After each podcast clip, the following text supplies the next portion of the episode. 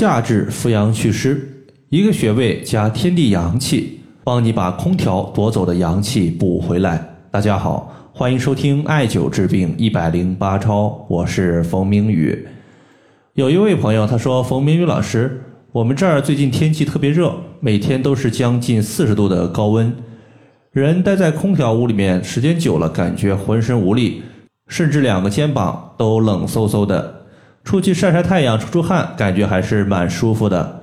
那么夏季晒太阳、出出汗补阳气，这个方法可行吗？我担心中暑。在今年的二零二二年六月二十一号是二十四节气的夏至。我们要知道“至”它其实就是极最的意思，所以说夏至它就是夏天到达了极致。也就是白天的时间到达了最长的一天，过了夏至之后，白天的时间就开始逐步变短，夜晚的时间开始逐步变长，直到冬天冬至的到来，白天最短，夜晚最长，两者呢循环往复。夏至我们在这里需要最注意的两点呢，就是扶阳气和祛湿气。在空调屋里面待的时间久了，虽然感觉呀浑身比较凉快，但其实有的时候感觉浑身黏腻不清爽。它的主要原因就在于我们体内的一个湿气的存在。你会发现，夏季虽然气候炎热，但是呢，大多数地区它容易多雨。下雨之后呢，环境较为潮湿，地面也较为潮湿，人。它在环境之中呼吸潮湿的空气，势必容易导致外界的湿气进入体内。这种湿气呢，我们把它称之为外湿。有外就有内，所以说内湿它主要是由于自己的脾胃虚弱，无法及时有效的运化水湿之气，从而形成的一个。我们普遍的湿气，它是以内湿居多。毕竟像夏季寒凉的水果、冰激凌、空调、风扇。它们带来的都是寒邪，寒邪入体，导致脾胃虚弱，无法及时运化湿气，湿气在体内积聚，就容易导致四肢的困倦、胸闷、恶心、大便溏稀不成形、浑身黏腻不清爽等湿气的一个症状。那么第一个情况呢，咱们说一说如何来健脾，包括祛湿。祛湿气，它主要依靠的物质呢，我们把它称之为脾阳。阳，它指的是身体的动力；脾，它代表了这个脏器。所以，脾阳它其实就是帮助脾运化食物和水湿的动力源泉。那么，如何扶脾阳呢？有两个方法。第一个就是冬吃萝卜，夏吃姜，一年四季保健康。夏天吃姜，它有振奋阳气，可以更好的帮助我们代谢，包括排出湿气。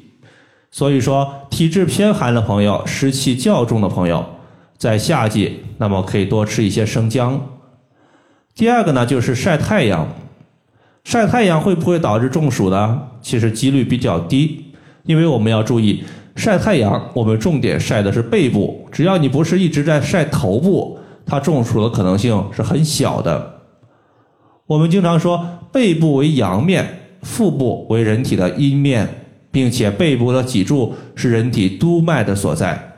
我们经常讲，督脉统摄人体一身的阳气，所以经常晒背，它可以使督脉的气血运行通畅，可以更有效的调动全身的阳气，从而驱散身体之中的寒邪。上面我们重点说了祛湿气。接下来呢，我们来说一说扶阳气会用到的背部一个穴位，叫做至阳穴。大家会发现，至阳穴的至和夏至的至，实际上它们都是一个意思，都是最，都是极的意思。夏至过后，大自然的阳气开始逐步减少，是一年各半的分界点。那么至阳穴有没有类似分界点的作用呢？人体其实也是有的。横膈以下，它属于是阳中之阴；横膈以上，属于是阳中之阳。而至阳穴，它是我们阳中的一个阴阳转换的地方，阴阳相交的地方。因此呢，在夏至，我们艾灸至阳穴有补阳气的一个功效。